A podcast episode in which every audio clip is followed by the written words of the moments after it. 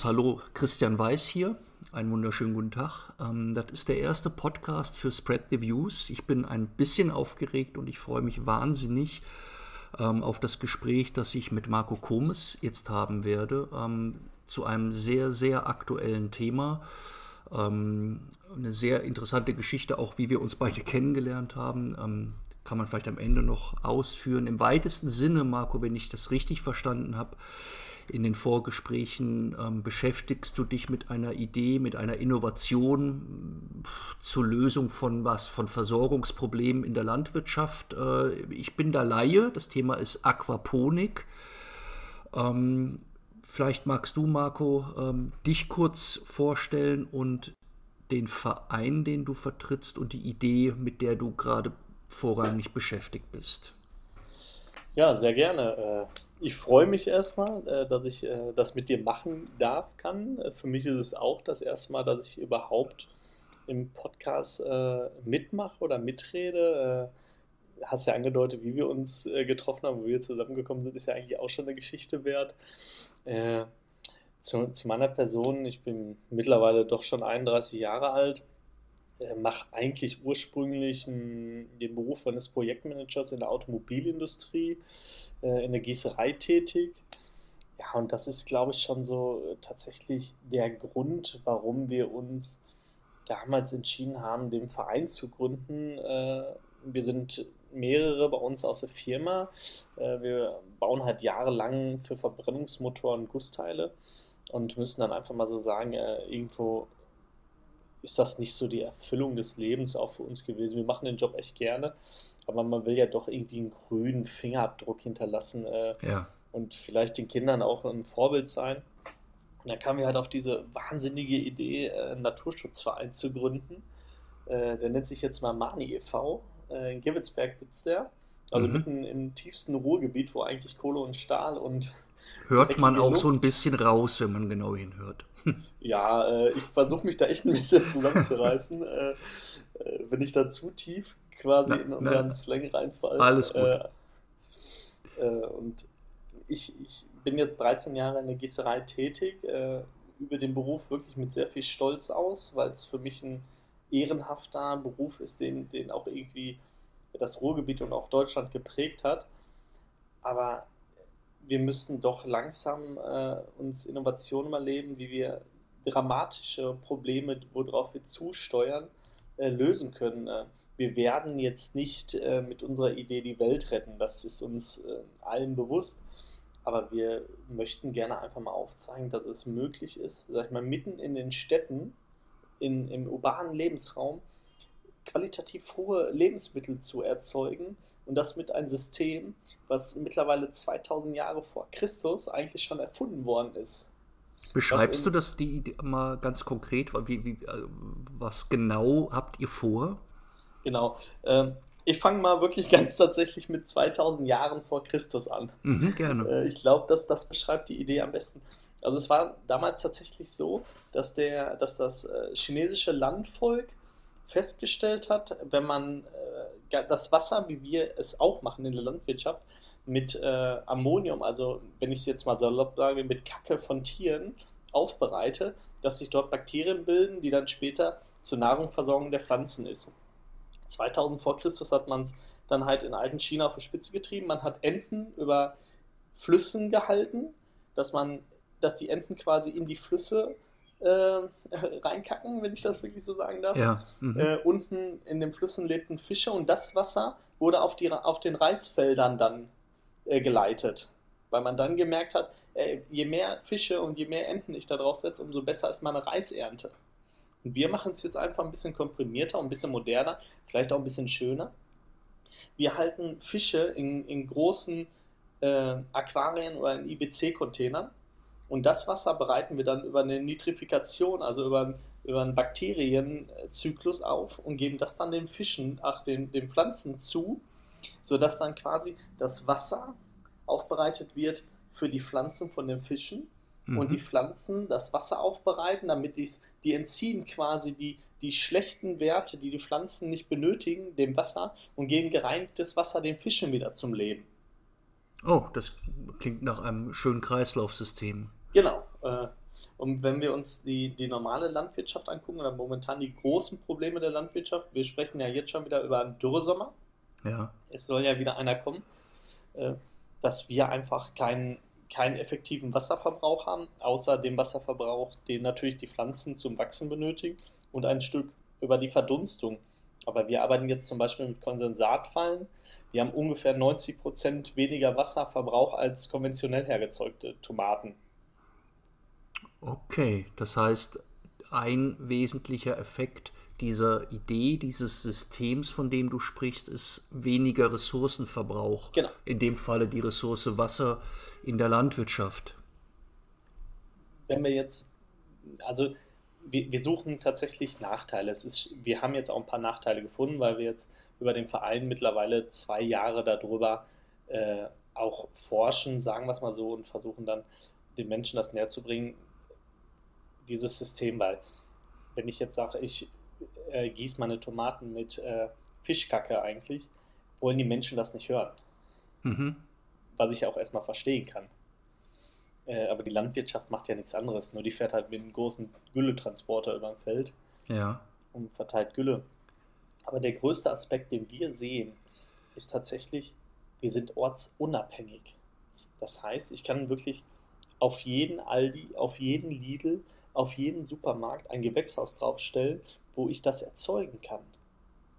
Weil ich, ich, ich muss keine Ah, Erde okay. vorbereiten. Okay, das ist im Prinzip der, der, der Gedanke der dezentralen äh, Ja. Installation. Das heißt, es sind gar keine großen Anlagen. Wie, wie habe ich mir das rein operativ vorzustellen? Wie sieht so eine Anlage aus? Welche Abmaße hat die?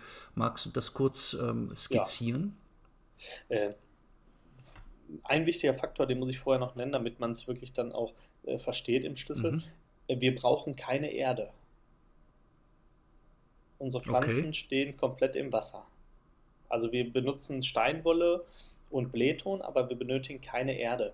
Und dann macht es jetzt auch, wenn ich das jetzt erkläre, also man, man nimmt ein Ah. Dach, ein Flachdach, stellt ein Gewächshaus drauf, macht große Wasserbecken, wo man Fische drin hält, einen großen Filter und dann jagt man das einfach durch riesige Tanks, wo die Pflanzen auf Styropor oder Styrodur drin schwimmen oder im Blähton stehen und dann Mhm. läuft es einfach wieder zurück in, ins Fischbecken. Also das ist wirklich von, von der Idee her ein ganz simples Verfahren. Sobald wir wirklich in Größen gehen auf 10.000 Quadratmeter, klar, da wird es irgendwann kompliziert, dann steckt da auch eine riesige Technik hinter. Mhm. Aber im Garten zu setzen, brauchen wir vier Rohre, einen Filter, Wasser und eine Pumpe. Das war's. Das passt sehr schön zu einer, einem, einer Reportage, die ich letztens im Radio gehört habe, dass hier in Berlin, von wo ich aus äh, teilnehme oder rede, ähm, dass es hier mittlerweile sehr, sehr viele Dachbegrünungen gibt, um, auf denen Bienen gezüchtet werden, also klassische Honigbienenstöcke ge äh, gehalten werden. Ähm, das scheint ja durchaus ein Trend zu sein, ne? dass man auch in den Städten versucht, äh, wie soll ich sagen, ökologische Nischen zu finden oder neu zu gestalten. In, in die Richtung geht es ja auch ein bisschen, dass ich vielleicht sogar ähm, in der Lage bin, mich, wenn ich einen Garten habe oder ein Flachdach oder einen riesen Balkon vielleicht, dass ich in der Lage bin, Tomaten selber zu Pflanzen zu züchten, obwohl ich gar keinen, äh, ansonsten gar nicht in der Lage dazu wäre, weil ich keine Rasen oder keine, keine, keine Ackererde habe, keine, keine Fläche dafür. Genau. Per perfekt formuliert, genau darum geht es uns auch in der Vereinsarbeit. Wir Mhm. wollen einfach dem Menschen aufzeigen, dass man sich weder mit Photosynthese auskennen muss, weder mit Kultivierung von Erden. Ja. Wenn ich jetzt im, im Sub, im Baumarkt gehe und will mir eine Pflanzenerde holen, steht da eine, eine Vielzahl von verschiedenen Erden vor mir und ich kaufe grundsätzlich die falsche. Okay. Das würde mir genauso gehen, wenn ich ehrlich bin.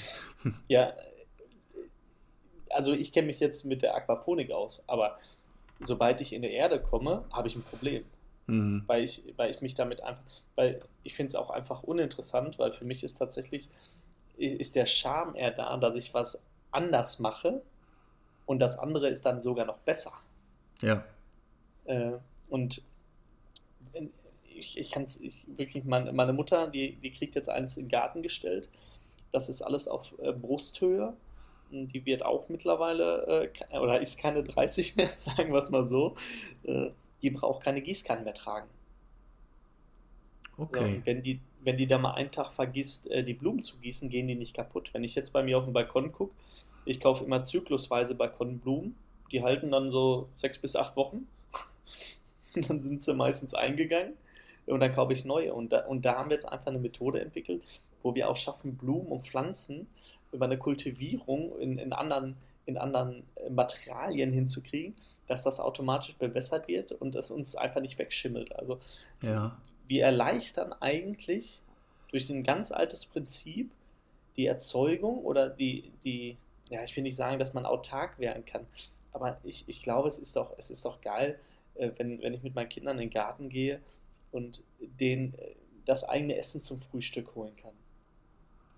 Aber ich will eine Sache nochmal klar für alles machen, Marco. Ihr, ihr verkauft ja nichts. Ne? Ihr habt Nein. jetzt kein Produkt entwickelt und du bist jetzt kein Vertriebler, der irgendwie im, im, im, im Transporter irgendwie durch die Städte fährt und dem Handel oder dem Privatmenschen ein Produkt anbietet, sondern ihr seid ein Verein und du solltest gleich vielleicht noch mal kurz den Namen nennen ähm, und sagen, ne, wer, wer, wer, da auch in diesem Verein tätig ist. Das heißt, dir, dir ist ja gar nicht daran gelegen, jetzt kurzfristig irgendein Produkt zu verkaufen und Umsatz zu maximieren, sondern wenn ich dich richtig verstanden habe, geht es dir darum, erstmal eine Idee, ein Konzept, eine Vision zu formulieren und in die Welt zu bringen.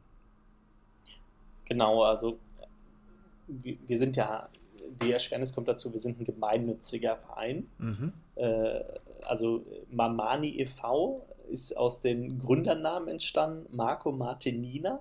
Mhm. Äh, da, deswegen dann halt Mamani. Habe ich mir äh, gedacht, ja. ja, also Namensfindung ist auch nicht so einfach, muss ich wirklich immer zugeben. Also da haben wir echt lange rumgespukt. Hm. Tatsächlich, also wir, wir sind relativ cool aufgestellt. Ich bin, ich bin halt beruflich schon, eher Projektmanager ist ja schon ein bisschen Vertriebler, ein bisschen verkaufen. Man muss, man muss sich gut, sag mal, gut verkaufen können in, in der eigenen Person. Mhm. Unsere Nina ist eine, eine absolute Technikerin, äh, die ist äh, Maschinenbautechnikerin, was, was schon als Frau sehr ungewöhnlich ist. Fachlich absolut top, muss man sagen. Und Martin ist tatsächlich vom Handwerk und von, von, den, von der ökologischen Einstellung, wenn ich das mal so sagen darf, unser Öko. Mhm. Der, der, Ideologe sich, quasi. Ja, der, der hat auch noch ein, also er hat angefangen damals auch noch äh, Biologie zu studieren, hat es leider nicht zu Ende gebracht, weil er gemerkt hat, irgendwann passt das nicht mehr.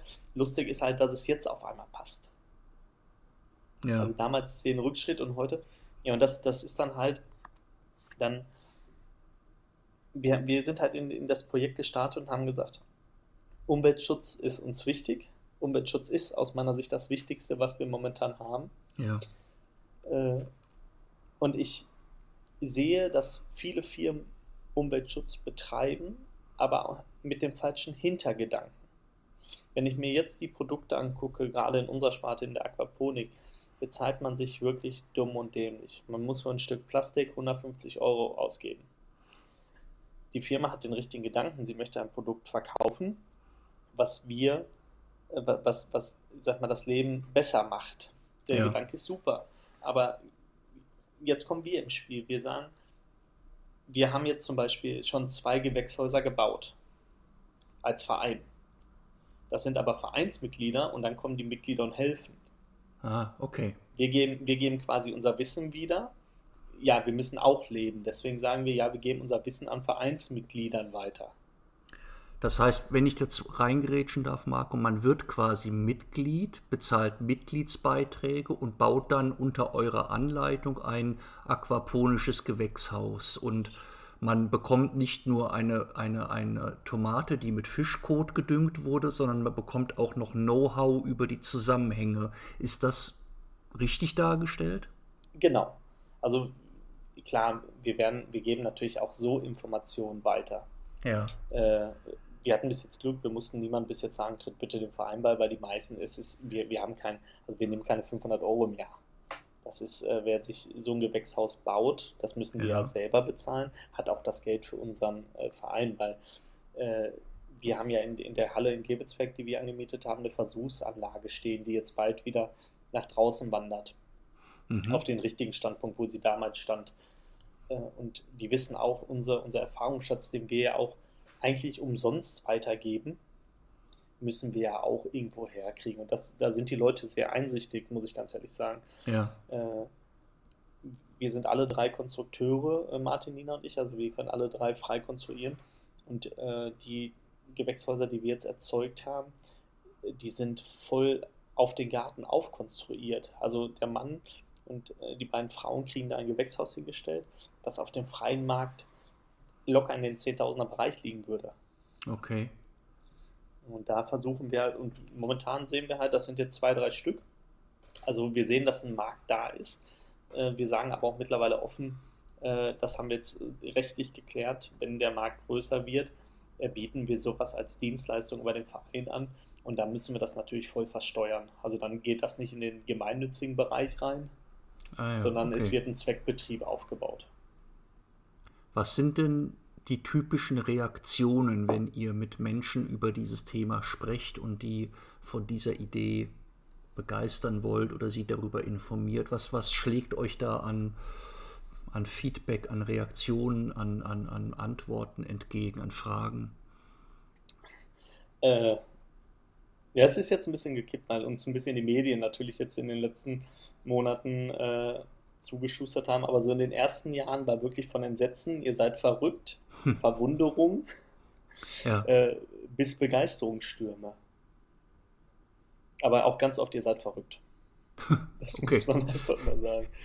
Äh, was ihr ganz offensichtlich nicht seid, ähm, denn wenn ich dich richtig verstanden habe und ich habe mich versucht ein bisschen vorher einzulesen, es, es gibt schon so etwas wie eine Branche, also es gibt Verbände, es gibt Organisationen, es gibt auch, wie du ja selber gesagt hast, auch Unternehmen, die das schon, sage ich mal, im, im klassischen industriellen Stile tun. Also ihr, ihr seid ja nicht die Einzigen, ähm, die Idee, ich glaube, dass die aus, ähm, wenn ich das richtig in Erinnerung habe, aus den USA ganz ursprünglich ja. mal kam, das, das zu, zu paketieren als, als Anlage, die ist ja auch nicht ganz neu.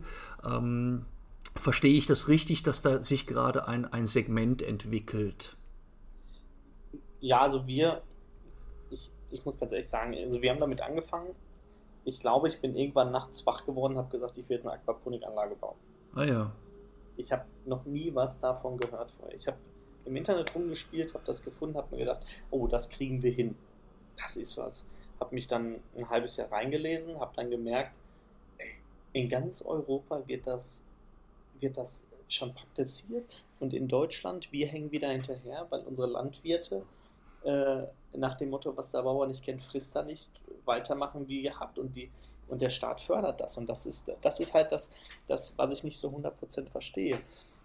Wir, oder die, die Unternehmen, die es schon gibt, dürfen sich nicht Bio nennen, obwohl die wesentlich effizienter arbeiten als jede Biofarm. Nur weil keine Erde drin ist. Ah, okay. Verstehe. Äh, die, und da, das sind halt so Punkte, wo ich denke, oh, warum, warum hängt Deutschland her? In Paris wurde jetzt die größte Dachfarm Europas eröffnet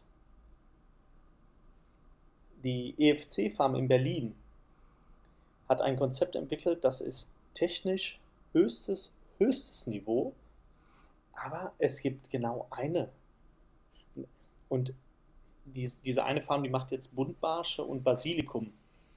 Der, äh, ja. Äh, Basilikum ist ja ein sehr dankbares, eine sehr dankbare Pflanze. Wenn, aber wenn wir jetzt mal nur zu unserem kleinen Bruder in den Niederlanden gucken, da werden mittlerweile fast 80 Prozent der Tomaten in äh, Hydroponik erzeugt. Also in, in, ein, okay. in einer Steinwolle. Und, in, und wir hängen da wirklich ein bisschen nach. Weil, äh, ich, ich möchte jetzt, also das, das ist total lustig, da äh, habe ich vor, vorletzte Woche im Edeka. Ich muss das, das war Weltklasse. Äh, ein kleines Mädchen geht zu den Einkaufswagen äh, zu, äh, zur Mutter und holt aus den Einkaufswagen eine grüne Paprika raus. Und sagt zu der Mutter wörtlich, Mama, du hast da eine faule Paprika eingepackt, die ist schon ganz grün. Okay. Und ich stehe daneben und habe mir gedacht, ja gut, aber das ist sinnbildlich. Woher sollen unsere Kinder das wissen? Wir gehen in den Supermarkt und es ist da. In den Schulen wird es auch nicht mehr ordentlich gelehrt. Früher hat man gesagt, dass die Kinder immer denken, dass die Milchkühe lila sind, ne? weil die ja. auf der Schokoladenpackung drauf sind. Ähm, was wäre denn deines Erachtens nach sinnvoll, um diesen Zustand zu ändern, um die Akzeptanz dieser Verfahrensweisen zu ändern, um ähm, oder zu verbessern, um, um, um das Know-how, das, das Wissen um diese Produktionsmöglichkeiten zu verbreitern? Wie, was, was müsste jetzt geschehen, deiner Meinung nach? Äh, ja, alles kann ich nicht verraten, weil wir haben da noch zwei, okay. Sachen im Petto, okay. die, wir, mhm. die wir vorhaben. Mhm. Aber was muss geschehen? Also es muss einfach geschehen, wenn, wenn wir es jetzt ganz oben anpacken würden, dass wie in anderen Ländern, in den skandinavischen Ländern, äh, das Schulfach Nachhaltigkeit eingeführt wird. Mhm. Das ist, äh, es, es, muss, es muss geändert werden. Es muss eine Einkau die Einkaufsmentalität der Deutschen muss wieder angepasst werden. Ich muss keine Orangen das ganze Jahr über haben. Ja. Äh, nehmen wir das Beispiel der Avocado. Eine Avocado braucht pro Kilo irgendwo oder irgendwo um die 3000 Liter Wasser. Eine einzige. Da ja. ist noch kein Öl und nichts drin. Äh, muss ich die im Supermarkt für 1 Euro kriegen? Oder muss ich mir aus Brasilien ähm, Orangen einfliegen lassen? Was genau. ich letztens äh, gesehen habe im Supermarkt, die Geschichte mag ich auch gerne, sind Demeter-Äpfel aus Argentinien. Ähm, und ich wohne halt, wie gesagt, ne, in Berlin und um mich herum ist Brandenburg, da gibt es Äpfel ohne Ende.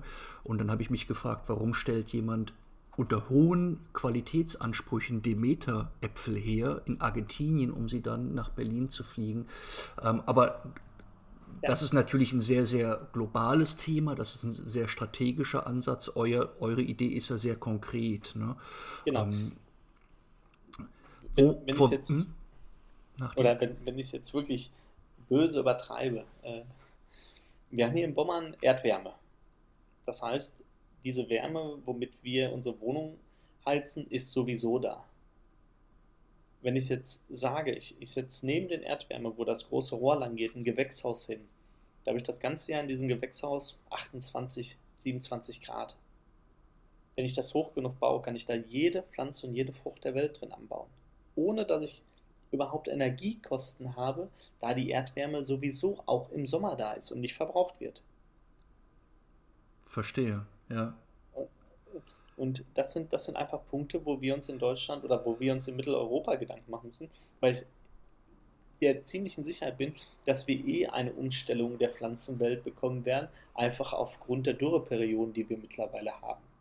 Und wir sind halt auch mit sehr zentral Verbraucher an Ressourcen. Ne? Also was, du hast vorhin den Fußabdruck angesprochen. Wir gehören ja auch zu den größten Ressourcenvernichtern, muss man ja fairerweise dazu sagen. Ähm, ich würde ganz gerne konkret nochmal zu Mamani zurückkommen. Ähm, vor welcher konkreten Herausforderung, also was müsst ihr jetzt als nächstes tun? Wo, wenn du morgens aufstehst, äh, woran denkst du da, was Mamani betrifft? Was müsst ihr jetzt tun, um den nächsten Schritt zu gehen? Ich glaube, dass äh, ich nehme jetzt wirklich mal Bezug auf die aktuelle katastrophale Situation, die wir weltweit haben. Äh, mein, es ist was passiert, wo, wo wir, was, was, wir nicht erwartet haben, was bis jetzt kein Thema war. Wir sind ta tatsächlich jetzt das erste Mal, wenn ich morgens aufstehe, da ich Schatzmeister bin, wie bezahle ich morgen die Miete? Mhm. Momentan steht alles. Egal, wen ich anrufe, egal, wo ich hingehe, auch die schon zugesagt haben zur Unterstützung, es passiert nichts. Da sehen wir jetzt aber als, als Vorstand oder als Verein eine Riesenchance drin in der Situation, nicht in der Mittelknappheit, sondern in der aktuellen äh, Situation. In, ta nee, tatsächlich in der Mittelknappheit. Okay. Äh, klingt jetzt erstmal komplett irrsinnig. Aber die meisten gemeinnützigen Organisationen oder die meisten Erfindungen steht ein Geldgeber hinter, wo Geld irgendwo irgendwann keine Rolle mehr spielt. Wenn wir uns im Ruhrgebiet die, es gibt zwei Farmen, die werden mit EU-Fördergeldern äh, gesetzt. Da ist so viel Geld reingeflossen, und die Anlage ist semi-gut für das mhm. Geld. Das heißt, wir müssen jetzt gesund wachsen. Wir müssen jeden Schritt uns zweimal überlegen. Wenn ich jetzt ein Konto hätte, wo 100.000 Euro drauf wären, würde ich nicht überlegen, kaufe ich jetzt das Produkt oder das, sondern ich würde womöglich beide kaufen. Ja. Habe aber mir keinen kein Gedanken gemacht, ja, was ist denn jetzt das Beste für mich? Wo habe ich den größten Benefit raus? Ja. Und da sagen wir jetzt einfach, ja klar, momentan ist es schwierig, aber wir überlegen jeden Schritt zweimal und durch diesen jeden Schritt zweimal zu gehen, haben wir festgestellt, verstehen wir das Gesamtkonzept einfach viel schneller und viel tiefer. Gibt es ein Konzept, darf ich da nachfragen? Also habt ihr ja. euch hingesetzt und konzeptionell gearbeitet im Sinne von schreibt ihr Dinge auf, plant ihr konkret Schritte oder wie habe ich mir euer, euer Zusammenarbeiten im Team, im Verein, ihr seid wahrscheinlich der Vereinsvorstand, wenn das die, die, die genau. richtige Organisationsform ist, genau. Wie arbeitet ihr ganz konkret zusammen? Beschreibt das mal, wie, wie, ähm, wie das funktioniert. Ja, tatsächlich äh, ist es 30 oder sagen wir 60 Prozent der Arbeit von meinen Vorstandskollegen ist, mich einzufangen. Aber hm. das ist, das ist, äh, äh, das ist belustigend, aber bringt uns manchmal nicht weiter. Äh, wir setzen uns tatsächlich zusammen, wenn wir jetzt zum Beispiel die Anlage umbauen und wir sehen, wir können was optimieren. Äh, ich bin der Typ, der den Akkuschrauber nimmt, loslegt und mit Kabelbinder mir das zusammenschustert. Mhm. Äh, da fangen Martin und Nina mich komplett ein und sagt, wir setzen uns hin, wir zeichnen das also auf, wir gucken, was es kostet, wir gucken, was es rausbringt. Äh, da gibt es tatsächlich ein komplettes Vorgehen, wie wir was ändern. Äh, über die Qualitätsrichtlinien, die wir uns selber, also wir bewegen uns qualitätsmäßig komplett im Lebensmittelbereich, auch wenn wir es nicht müssten. Okay. Äh, das heißt, wir haben äh, eine eigene Qualitätsrichtlinie, uns ein Q-Map, sage ich mal, aufgebaut, da kommt halt der Automobiler jetzt. Wollte ich gerade sagen, genau. Das Know-how äh, kann man natürlich gut transferieren. Genau. Wir, konnten, wir hatten jetzt Glück, wir konnten jetzt noch einen richtigen Qualitäter als Vereinsmitglied gewinnen. Der bringt jetzt gerade richtig Ordnung rein. Ja, und äh, allein Wasseranalysenkontrolle, Fischkontrolle, Pflanzenkontrolle, wir haben uns entschieden, äh, bevor wir jetzt die erste Ernte für uns selber essen, dass wir das beim Institut gegenchecken lassen.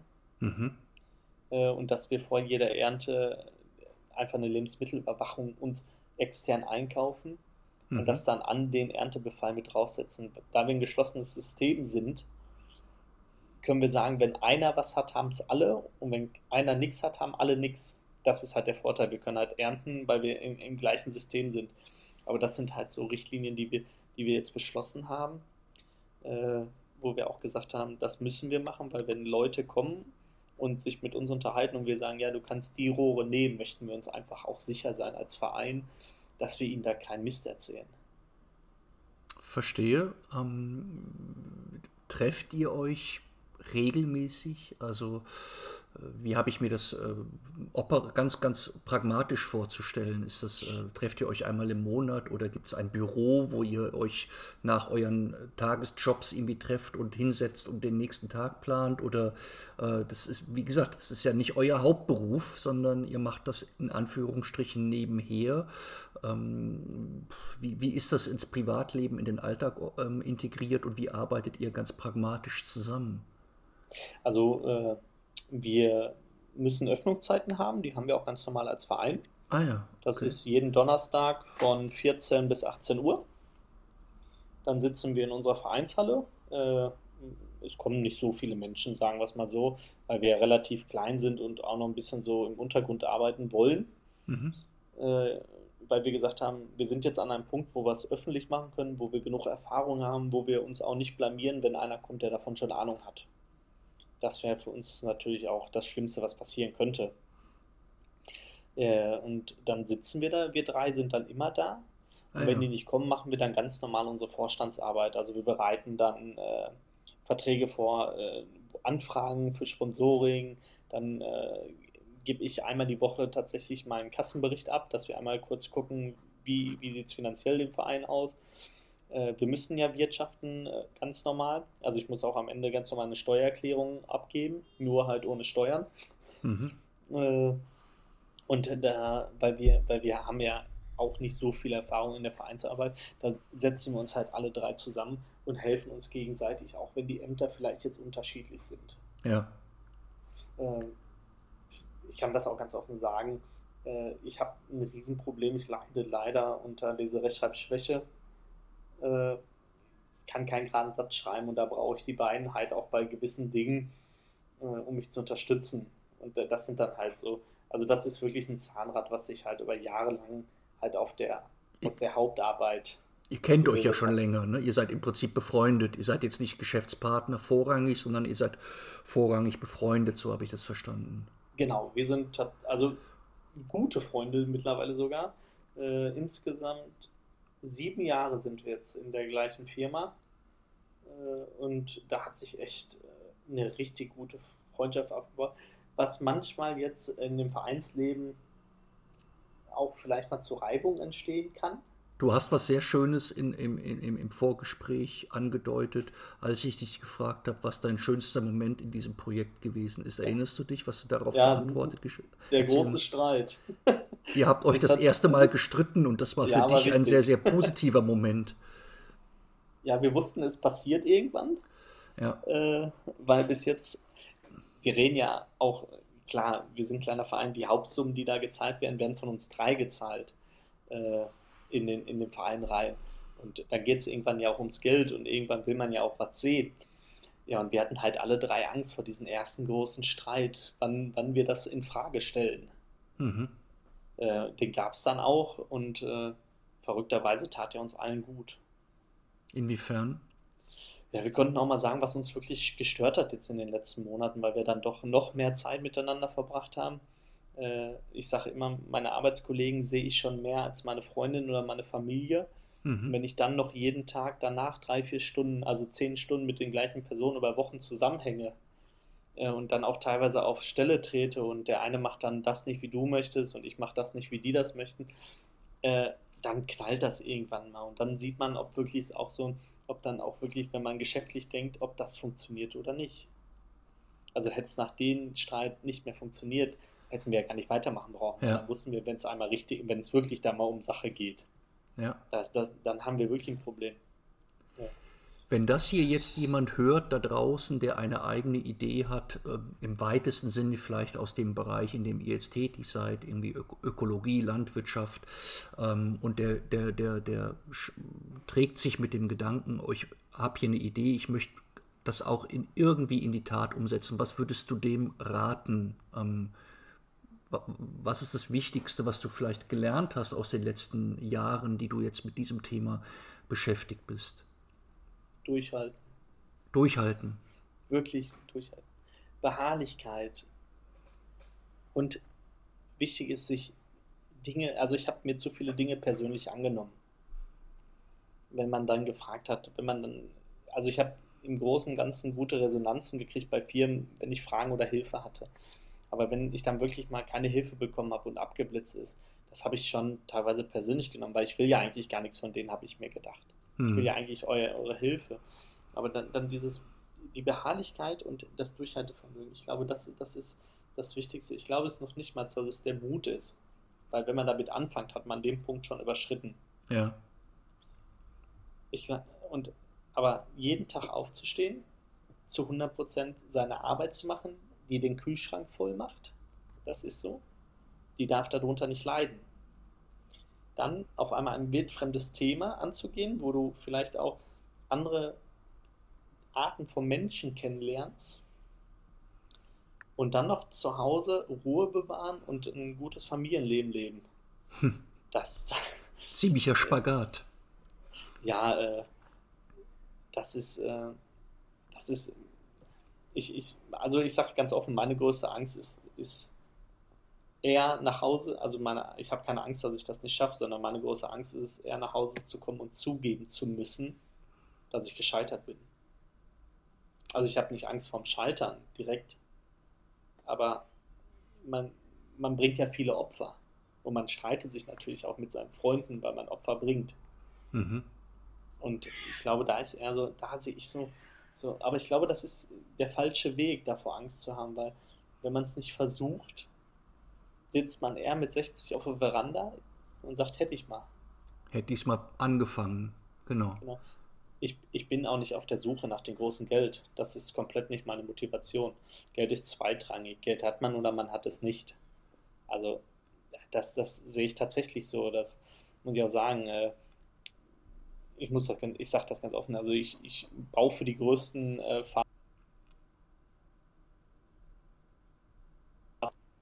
weil ich einfach sage, ich brauche das nicht. Also ich brauche keinen Status.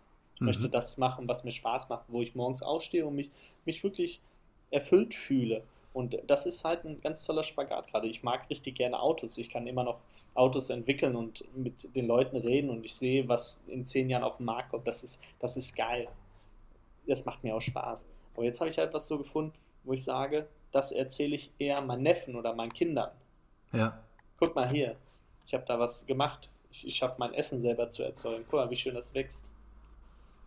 Äh, Wenn ich jetzt Feuer gefangen habe für deine konkrete Idee oder für die Idee von Mamani, wie kann ich mich darüber informieren? Wie, wie kann ich auf euch zugehen? Vielleicht gibt es da draußen Menschen, die Lust haben, auch Geld in die Hand zu nehmen und mit euch gemeinsam was zu machen, Vereinsmitglied zu werden. Was schlägst du vor, wie man ähm, an dich oder an euch herantritt? Gibt es irgendetwas, was man im Internet finden kann? Ähm, gibt es eine Kontaktmöglichkeit? Genau, also wir haben äh, die Internetseite, wir haben die jetzt einfach, da bin ich auch ganz ehrlich, ganz äh, blind veröffentlicht, da ist nicht viel drauf, äh, weil wir einfach zeitlich momentan das ein bisschen vernachlässigt haben. Aber man, da ist eine, da ist eine E-Mail-Adresse, da ist äh, der Sitz, wo wir sind, ganz normal angegeben. Wir haben jetzt bei Instagram haben wir äh, ein ganz normales Profil für unseren Verein eingelegt. Ah, ja. Da haben wir 81 äh, Follower mittlerweile wir wissen gar nicht warum, weil wir wirklich momentan keine aktive Werbung machen.